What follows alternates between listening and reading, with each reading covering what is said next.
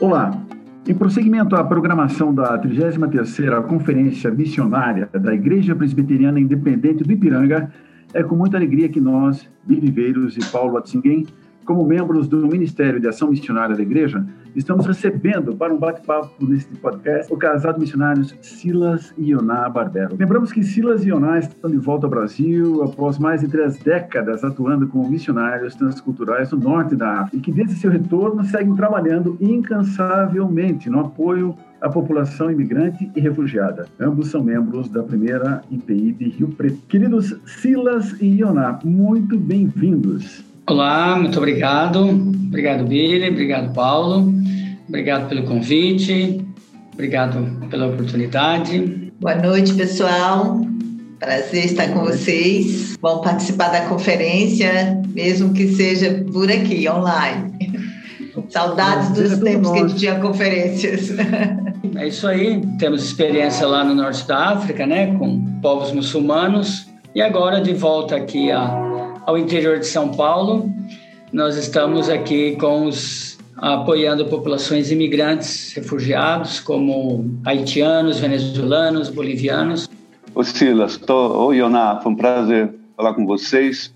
Obrigado, é, prazer todo nosso. É um prazer falar com missionários de verdade, né? Missionários que tiveram... Tem missionários de mentira? É, tem, os tem os missionários que ficam... É, na base, né? Ficam na cidade e também são missionários, mas esses Não. que vão adiante, vão ao campo, eu acho que são os mais originais, né? Desculpe se eu estiver enganado. Quando que vocês, é, Silas e Ioná, receberam o, o, chamado missionário? Vocês já, já eram casados? Vocês já, já se conheciam? Sim, sim. O meu, o meu chamado, né? O meu despertar missionário aconteceu quando eu ainda era muito jovem, desde criança praticamente.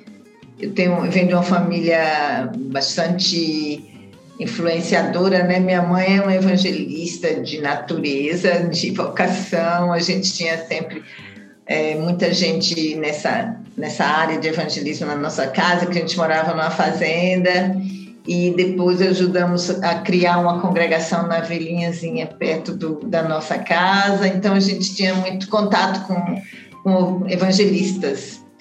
E quando eu fui estudar em, em um orfanato, em um orfanato fui estudar no internato, é, interna, né, porque eu morava na fazenda e tive que morar na cidade no internato. E lá uma amiga minha me, me levou para a igreja. Eu já era crente, mas estava meio perdida como adolescente lá na cidade. Ela me levou para a igreja e logo em seguida Deus começou a trabalhar na minha vida e havia um, um avivamento muito grande na época. Deus estava movendo muito e o mover de Deus me alcançou assim de, de vez, né? E um dia com 13 anos, um, trabalho missionário da minha igreja do Betel Brasileiro. Eu, Deus me falou e eu fui despertada para missões e desde então é a minha caminhada com Deus nessa área. Ah, eu também. É, o meu chamado missionário foi antes de conhecer a Ioná. É, o meu testemunho é bem tradicional, né? Eu cresci numa igreja evangélica, né? Ratinho de igreja. É, e quando eu entrei também na fase de adolescência, já jovem, eu senti Deus me chamando né, para a obra, como a gente fala. E na, eu, naquela época, quando eu era adolescente, jovem, eu era membro da Igreja Presbiteriana do Brasil. E se falava muito do campo lá do norte do Brasil, né? Rondônia, Roraima. A Igreja Presbiteriana tinha várias frentes lá. Também se falava muito das tribos indígenas, então eu falei para minha igreja que eu gostaria de ser missionário lá naquela região, lá no, no norte, entre os índios, onde fosse. Mas, é, para essa época, quando eu já era jovem, quase na época de 18 anos, eu tenho um irmão que foi ser a voluntário lá no navio Dulos, da Operação Mobilização.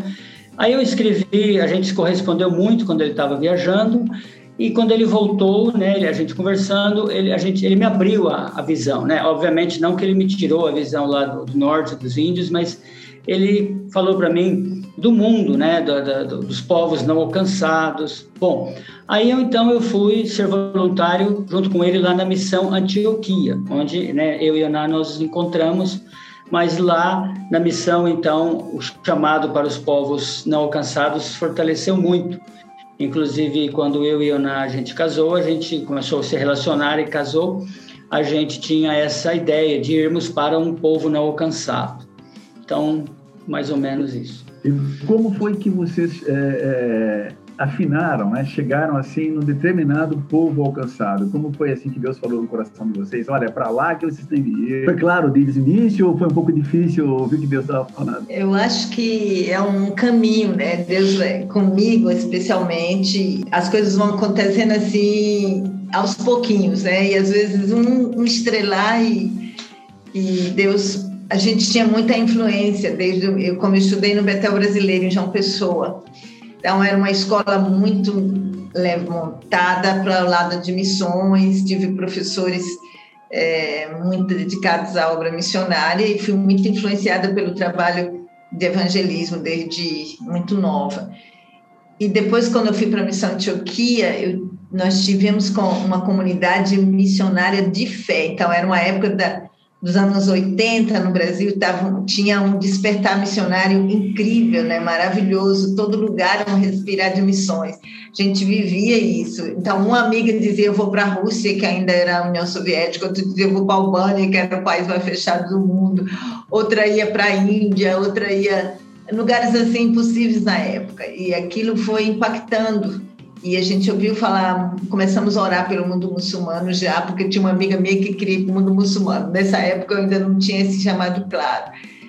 E, e conversando com Silas, e a gente já querendo, né, na, na época de, de, começar um namoro, nós tivemos uma longa negociação de um ano, orando, até chegar à ideia clara que nós íamos ser missionários juntos e íamos esperar pelo outro.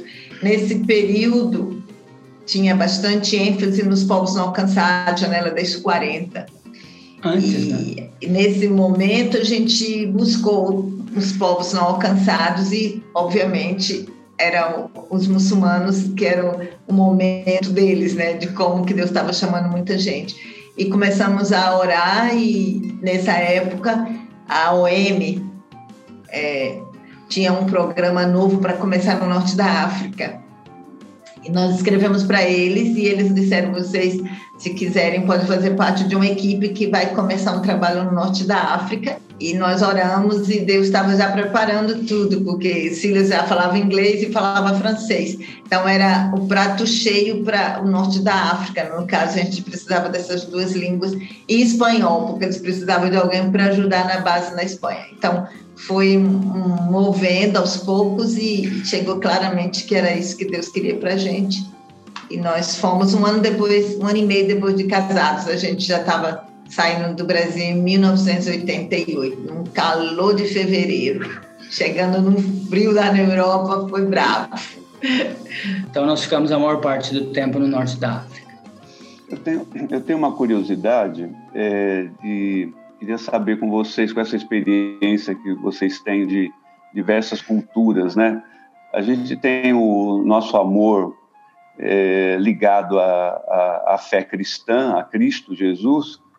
É, como é, essa percepção de, de dar o amor, dar o amor de Cristo a, a, a um, em um ambiente onde o, a cultura é diferente. Como é, como é que vocês sentiram isso? É, eu acho que é semelhante ao daqui. A diferença é que você tem que, que transferir isso para uma, uma outra cultura, transferir isso para um outro ambiente. E no nosso caso, eu acho que quando confirma um chamado, é a identificação com o povo que você vai, a identificação com a cultura, o amor. Então, foi amor à primeira vista, né? primeira, e nós tivemos um, um, abenço, um abençoado, digamos, clique né, com, com o povo. A gente foi amado e recebeu e, e amou. Então, não tinha como não querer nem amar. Foi, foi algo do, do de Deus mesmo e, é, e fazer também a nossa vida se tornar uma realidade lá, não é assim, eu estou aqui fazendo isso, mas aqui é a minha vida, aqui é a minha casa, aqui é o que eu tenho, que Deus me deu. Então vamos viver vamos ser felizes, vamos trabalhar aqui, vamos tratar o que Deus tem para gente. Foi isso. É um, é um desafio, mas é uma grande é, privilégio, um privilégio enorme você é, trabalhar transculturalmente, é, sendo um instrumento de amor de Deus, né? Não é, não é, são todos flores, não vamos contar histórias que não sejam reais, mas dá um, dá um exemplo. No dia do nosso, dá um exemplo. No dia a dia da nossa, nossa fragilidade, Deus se revela. Por exemplo, os anos, os primeiros anos são bem difíceis, né? A, a, desafio da língua, o desafio da cultura, o desafio da estar longe de casa, de mudar a nossa maneira de pensar, abrir os nossos olhos, nossa mente para aquilo que que a gente vai viver, né? Uma coisa é você estudar, outra coisa é você viver. E nesse nesse período ainda que nós saímos do Brasil, ainda é era muito pouco que a gente sabia do mundo árabe, né, do mundo muçulmano, quase nada. Não tinha internet naquela época. É, então a gente foi praticamente lendo o livro da biblioteca e, e foi, né? Mas hum. quando de repente você acorda de manhã e ouve o pessoal falando, você não entendeu do que eles estão falando. Então esses desafios foram muito grandes e a, a gente também, né, jovens, inexperientes. Então tudo isso contou. Mas graças a Deus pela sua fidelidade que nos sustentou. É, a gente foi de coração aberto mesmo. A gente era mais jovem, né?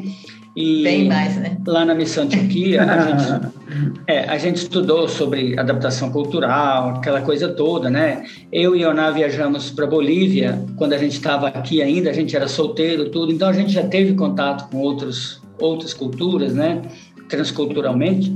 Mas a gente foi realmente de coração aberto para se dar e receber também. Como a Ana disse, falando de amor, nós recebemos bastante amor também no, no norte da África, né? No, no, nosso, nos nossos anos lá. Especialmente no último campo, foi quando a gente já estava mais maduro na, no nosso ministério, na, na nossa idade também, né?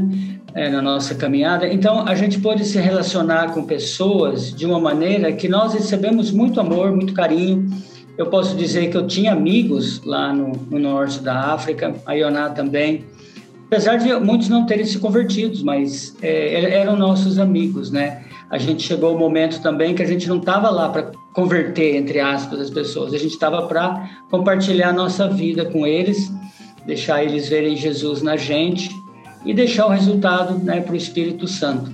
Mas, especialmente os últimos anos, foram muito muito bons, muito. a a gente recebeu bastante também. Ouvindo vocês assim, eu fico. É, é, é especialmente nessas palavras é, agora do Silas, né?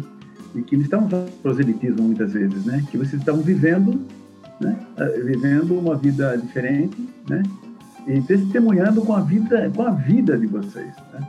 E, e sem ficar com aquela pressão de ficar ai, tem que converter alguém, tem que converter alguém, uma coisa assim que, com o tempo, com a maturidade, acho que no campo missionário, vai se aprendendo isso, né? Vai se tendo um pouco mais de é, paz né, no coração em relação a esse tipo de coisa, né? Ah, sem dúvida, sem dúvida. Eu lembro quando, quando a gente chegou, né? O nosso objetivo era plantação de igreja. E a gente tinha uma lista de contatos. Então a gente ia, né? A gente orava por essas pessoas e a gente conversava com eles. Legal, é bom ser intencional, né? Você está envolvido espiritualmente com as pessoas. Mas aos poucos também toda essa essa questão do contato vai vai se transformando num amigo, né? Então a gente deixa de olhar as pessoas como um, um alvo do nosso ministério, mas a gente passa a, a ver a pessoa como alguém que está caminhando com a gente, né? Com quem nós estamos compartilhando a vida, né? O bom e o mal. Mas, é, mais ou menos aí. Eu fui professor na Amazônia uhum. e, e lecionei para alunos de quinta série, sexta, e geralmente na Amazônia a situação educacional é bem diferente do de São Paulo, Rio de Janeiro, apesar de estar quase parecido. E eu lembro que um aluno de quinta série, era, não, não era um prazer, era assim uma, uma, uma definição de amor, saber que você estava ensinando uma criança de 12, 13 anos a escrever o seu nome.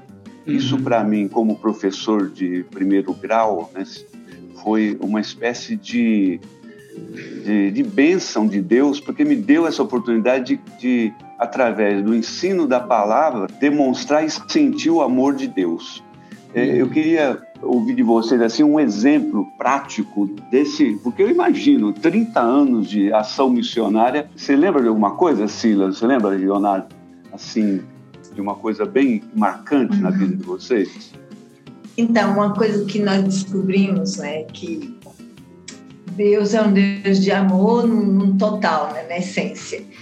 E um, nós somos servos de Deus entre os povos, né, onde a gente for, no jeito que for, usando o trabalho que for.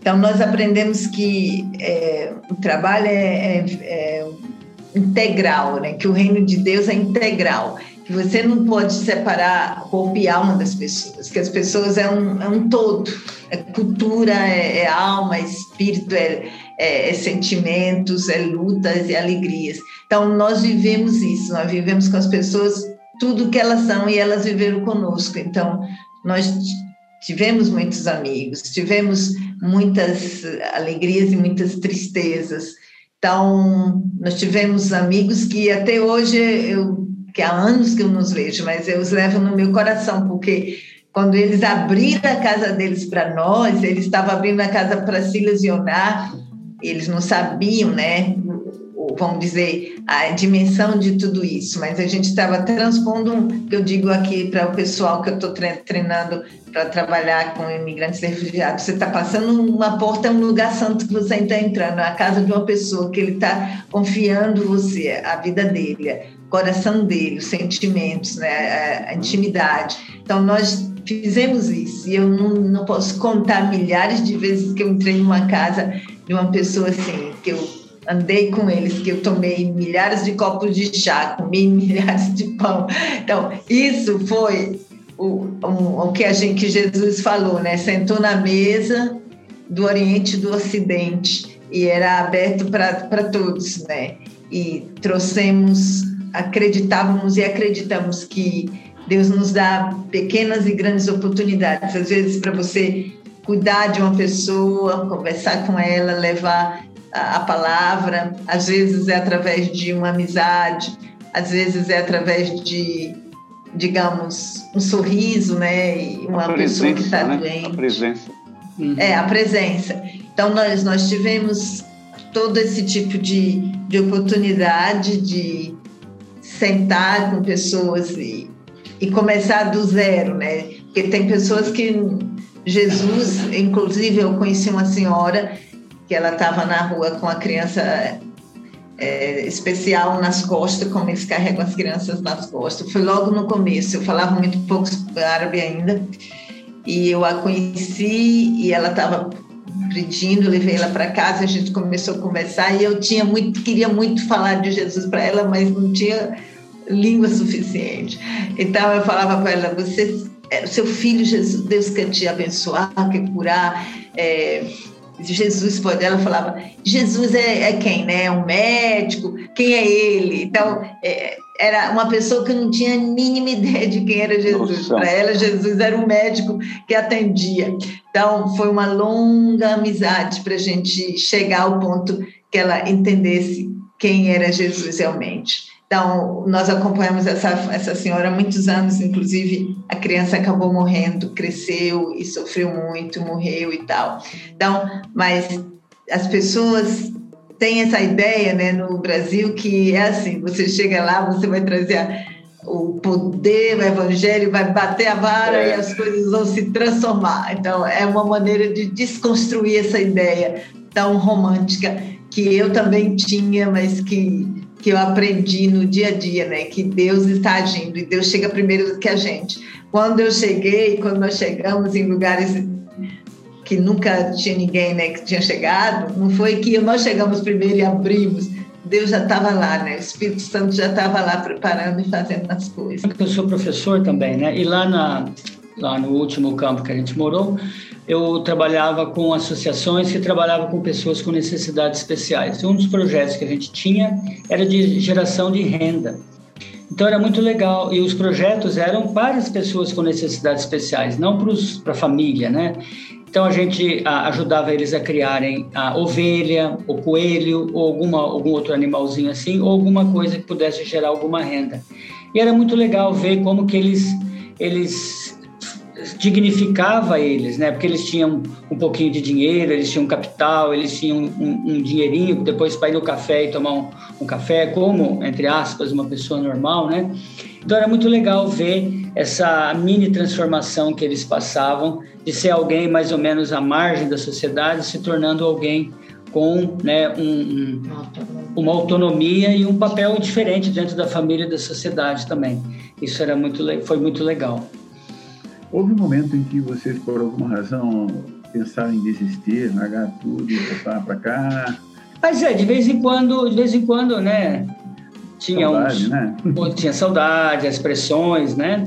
É, mas não, eu pessoalmente acho que nunca cheguei assim a falar, não, vou largar tudo e vou embora. A não ser quando a gente chegou realmente, eu comecei a sentir que talvez fosse o momento de voltar para o Brasil, que já foi lá no final desse período agora, né, dos 30 anos. Mas durante os 30, de vez em quando dava umas, uns desesperos assim, mas nunca voltamos, não. E vocês alguma vez chegaram a correr risco assim de, vida, ou de morte, melhor dizendo, né? Imagino que... Não, não, não, não. Nos últimos anos onde a gente morava, a gente morava a 30 quilômetros de uma montanha onde estava o Estado Islâmico, né? Uau. E eles atacavam o pessoal que ia lá, os soldados especialmente, mas nós nunca passamos, corremos risco porque éramos estrangeiros, ou porque éramos cristãos, ou porque estávamos lá.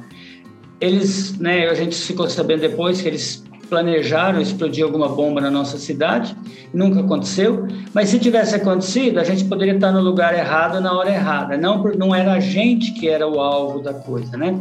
Agora, sim, por sermos cristãos, não, nunca.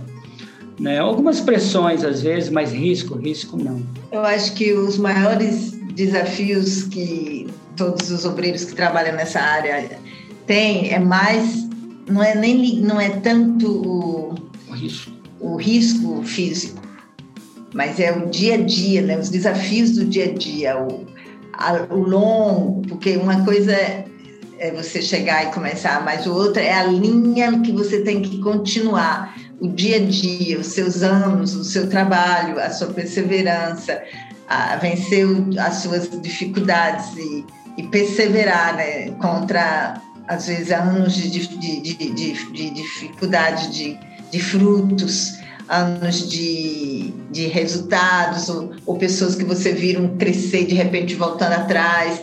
Então, esses são os desafios de um campo difícil. Então, nós tivemos os campos, pegamos campos bem difíceis, não porque são difíceis e ruins, não, são lindos, maravilhosos, que a gente ama, mas são campos de, de digamos, que exige muita, muita perseverança, muita resiliência e que nem tudo vai sair do jeito que você deseja, né? Então, são trabalhos que demoram, são equipes que montam, desmontam, são a sua própria dificuldade, as dificuldades dos outros. Então, isso é que, que prova mais a gente. Agora, se, se todo mundo tivesse uma experiência assim, um, um ataque do, do, dos Estados Islâmicos, matou todo mundo, desconverteu todo mundo, seria maravilhoso, porque não importa você morrer e o trabalho crescer. Mas a, a questão é que nem sempre vem assim, né? Dramático. São poucos os que têm essas experiências dramáticas e, e que resolvem. Eu já conheço gente que teve experiências dramáticas e continuou no, no mesmo depois, a luta continuou. Então, nem sempre é nessa área, mas a maioria do tempo é muito pacífico o trabalho nas, nos lugares, mesmo que sejam lugares que têm problemas políticos, mas no dia a dia é, é normal, a gente se adapta e se acostuma com, com o ritmo da vida. Mas uma, uma vez que eu acho que a Ioná pensou seriamente em voltar foi que o pai dela teve um problema de saúde. Aí nós tivemos uma, uma conversa séria, mas aí a Ioná falou: não, não, não, vamos, não, não vamos voltar agora, não. Aí viemos para o Brasil na época que a gente tinha planejado vir, mas é, acho que foi um. Mas ali era por um tempo. Sim, sim. Mas foi uma das razões na época da família. E, Paulo, essa conversa aqui é mais entre nós dois, cara. Como é lindo ouvir esse tipo de testemunho. Isso se encaixa tão perfeitamente na, no tema da, da nossa conferência missionária deste ano, né? É, quando eles falam, né, de todas essa o esforço do dia a dia deles, né, a resiliência, aquela fase de adaptação, uma nova cultura, uma nova vida, você testemunhar ali nas mínimas coisinhas e tudo, né? E isso é, eu, eu posso, eu queria até acrescentar dentro desse teu raciocínio, Billy. A gente ouve muito, né, quando o cristão é novo, ele tem um amor, aquele, aquele amor primeiro, né, quando ele, ele conhece o amor de Cristo. Nas missões, desculpa usar esse termo, Leonardo, nas missões, o amor missionário, ele, ele começa forte e aumenta ou ele ou ele permanece sempre o mesmo, ou, ou ele ah. dá uma esfriada? Como é que é o amor missionário? Olha, eu, eu sou suspeito para responder essa pergunta, porque cada conferência que eu vou, eu quero virar missionária de novo. então, eu, eu sou suspeito porque... É, o amor de Ana não diminuiu. Eu, eu me emociono até hoje quando eu falo do meu chamado e o meu desejo de continuar é, servir ao Senhor nessa, nessa, nesse trabalho.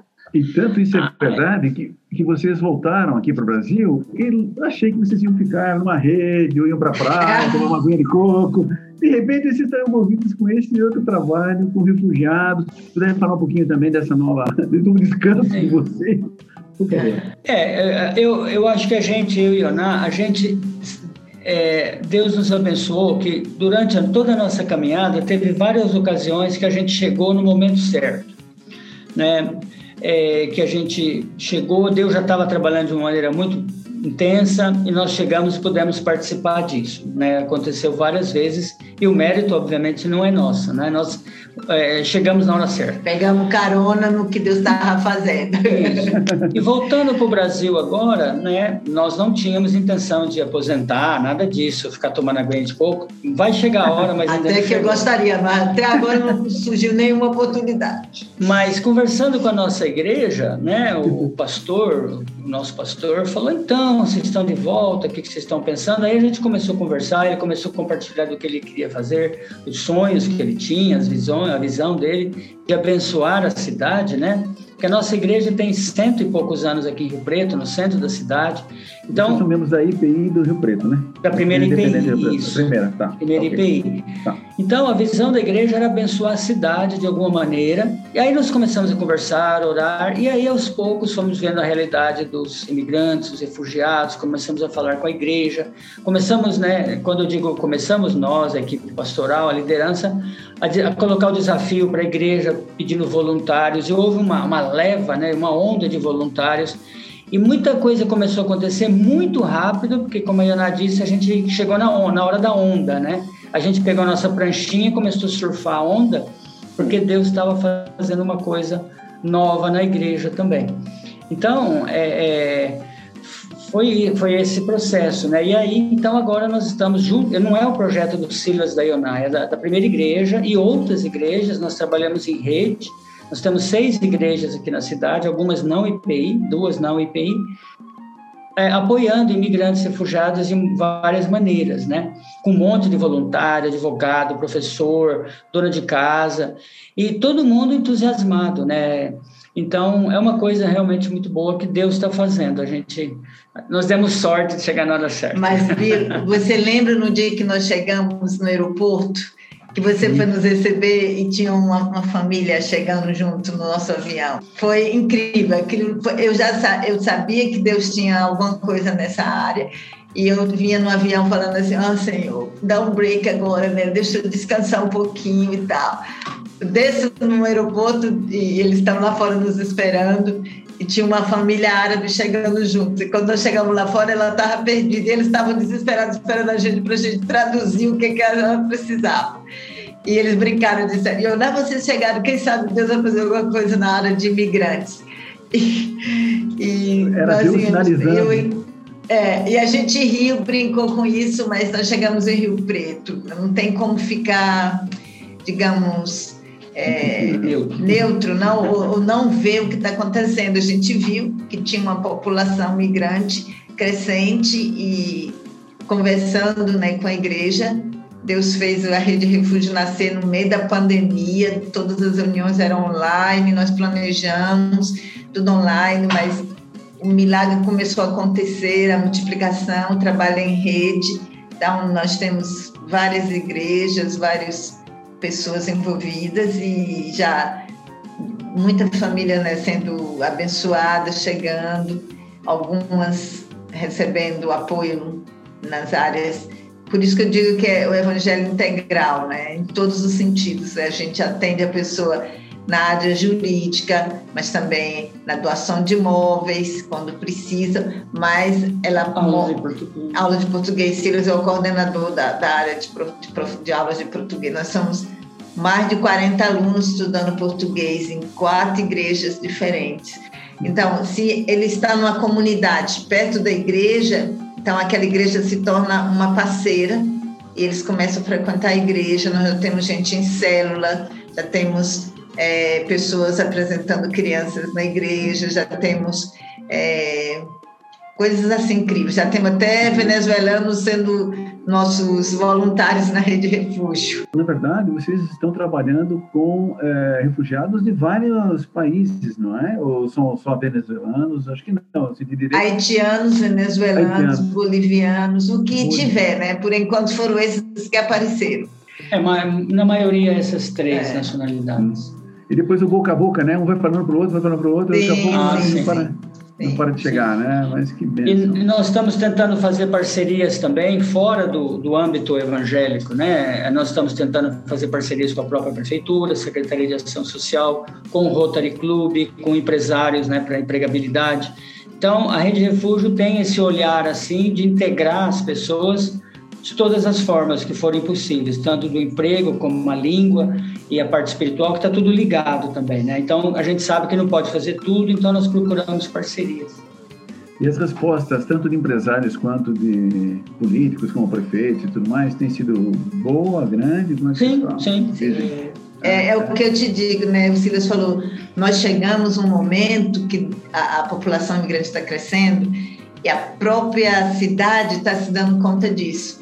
Então, quando nós batemos nas portas né, da, da, da, das secretaria, por exemplo, eles estão dizendo, ah, não fale conosco, né? nos fale como é que vai ser isso. Então, foi uma, uma, é, é uma coisa incrível, né? não temos outra palavra, mas o que a gente vê é que os anos que nós ficamos fora foi todo um preparo, ao mesmo tempo ação para chegar de volta. Então, lá a gente fazia esse trabalho ao revés, e aqui é outro lado. Gente, não tem como não ficar emocionado tendo ouvido o que vocês acabaram de falar. Essa coisa que vocês ficaram 30 anos aparentemente sendo treinados, para quem está vindo aqui agora, vocês estão fazendo de uma forma tão incrível. E o tempo lá também, nós tivemos não, muitas experiências, e parece que às vezes quando eu estou aqui, eu estou lá. É, é, uma mistura, né? E depois que você, você lembrou muito bem... inspiração, né? Inspiração lá em Rio Preto, né? Porque com essa experiência que tem de campo, é, com o amor né, que vocês trouxeram e entenderam, e agora com a experiência que vocês têm, você deve estar levando muita gente de junta, né? Vocês têm percebido ah. isso? Tipo, somos, somos inspiradores? Ah, então, é, a nossa influência, esperamos que seja uma influência positiva no, no sentido de levar as pessoas que estão trabalhando na rede refúgio a olhar as pessoas como a Iana falou, né, como pessoas que precisam de um apoio integral, né? E também tem toda a questão do estrangeiro entre nós. E o, o lema, né, da, da rede refúgio é lá o versículo de Levítico que fala que Deus fala, olha, o estrangeiro que viver entre vocês, vocês vão tratar como pessoas como natural da terra, né? Como pessoas nascida, nascidas entre vocês. Então é isso que nós estamos tentando passar para o pessoal. Tem toda a questão do, perdão, dos direitos humanos, que o refúgio, né, a migração é, é, um direito humano, a pessoa tem direito de procurar uma vida melhor, fugindo, deixando uma série de, situações, é o direito, um direito né, reconhecido pela ONU e pelo Brasil, e tem o direito bíblico também, né, que Deus falou para nós recebermos as pessoas estrangeiras entre nós como se elas fossem nascidas entre nós. Então nós estamos passando constantemente essa mensagem para a igreja, né, através também dos canais da igreja, da própria equipe pastoral, que essas pessoas que estão entre nós, elas são como nós. Então nós lutamos os níveis de xenofobia aqui no Rio Preto, eu acho que são bem baixos, mas a gente luta contra a xenofobia, se for o caso, e contra também, muitas vezes, estereótipos, né? O estereótipo que o estrangeiro, ele vai vir tirar o emprego da pessoa, ou ele vai vir aqui e pode, ah, ele vai morar na rua, ele vai aumentar o nível de, da criminalidade, não sei. Seja qual for o estereótipo que a pessoa tiver, a gente luta contra esse estereótipo, né? Ah, com eles entre nós aqui. E tem sido muito legal, né? Como a Ioná disse, nós encontramos muitas portas abertas. A sociedade rio-pretense está pronta para apoiar esse pessoal. Muito, nós temos recebido muitas doações de móveis, de cestas básicas, em dinheiro e de tempo, né? Que é um, um bem muito precioso hoje em dia. Muita gente doando, né? E se doando em prol dessas pessoas que estão aqui entre nós.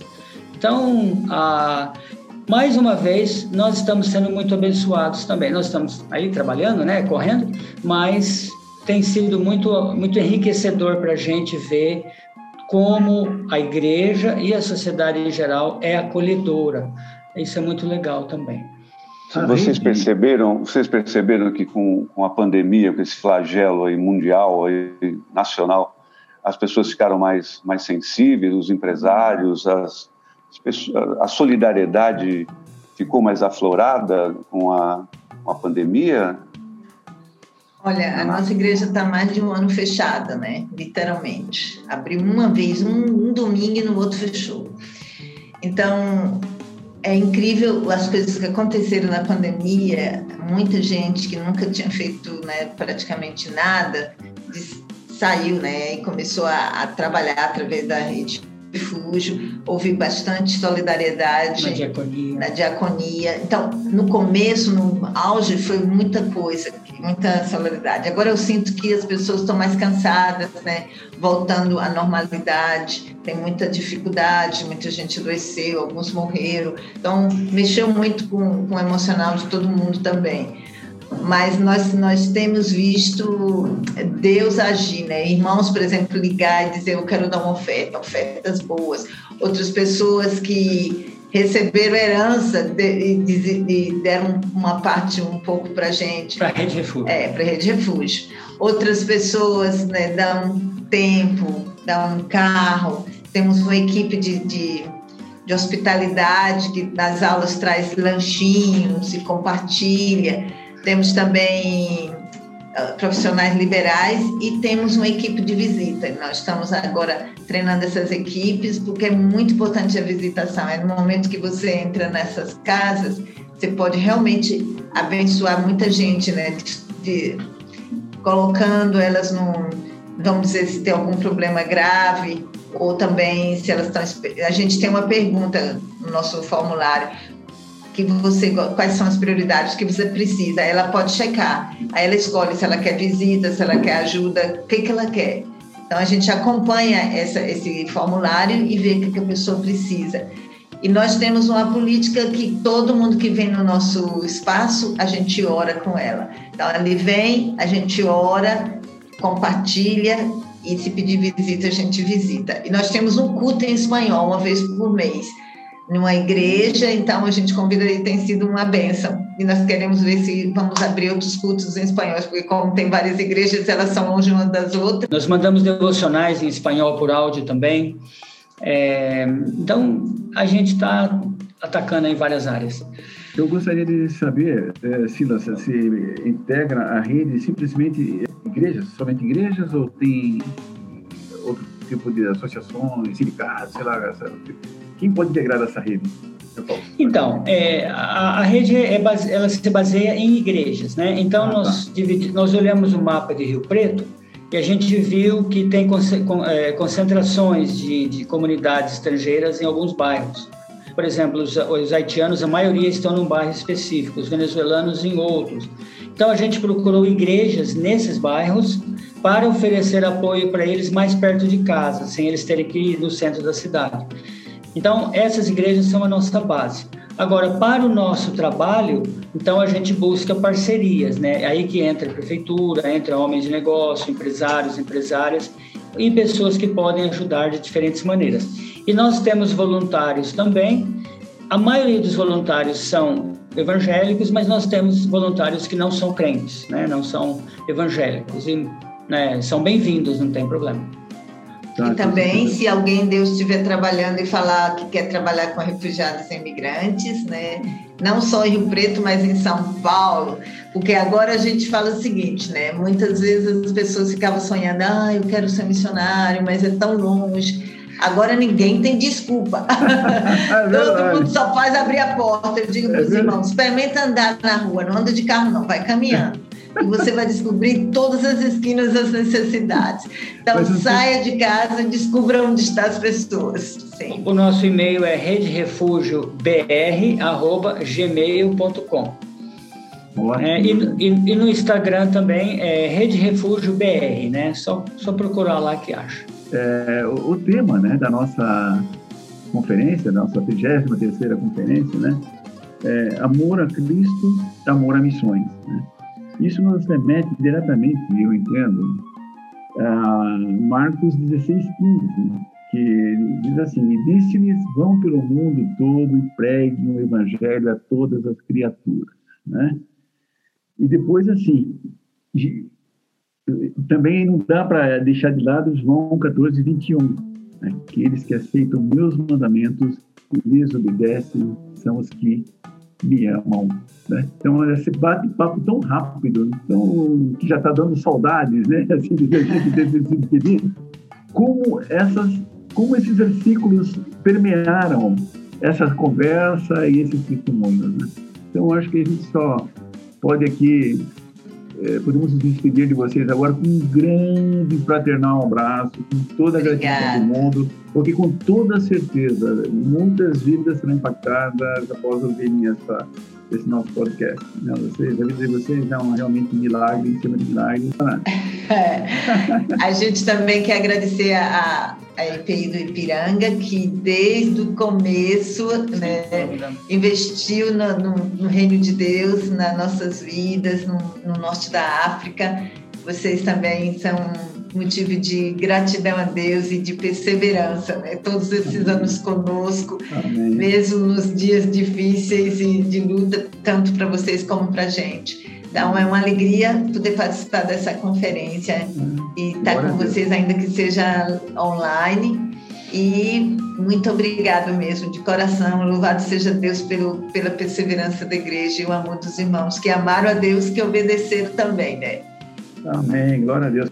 Eu só queria é, dizer é, também a minha emoção de, de conhecê-los, né? não pessoalmente, mas virtualmente, poder conversar Prazer. com vocês, os missionários do campo, né? E muito obrigado pelo trabalho de vocês. Um abraço, gente. Muito obrigado. obrigado. Deus abençoe. Um beijo para vocês também. e boa conferência.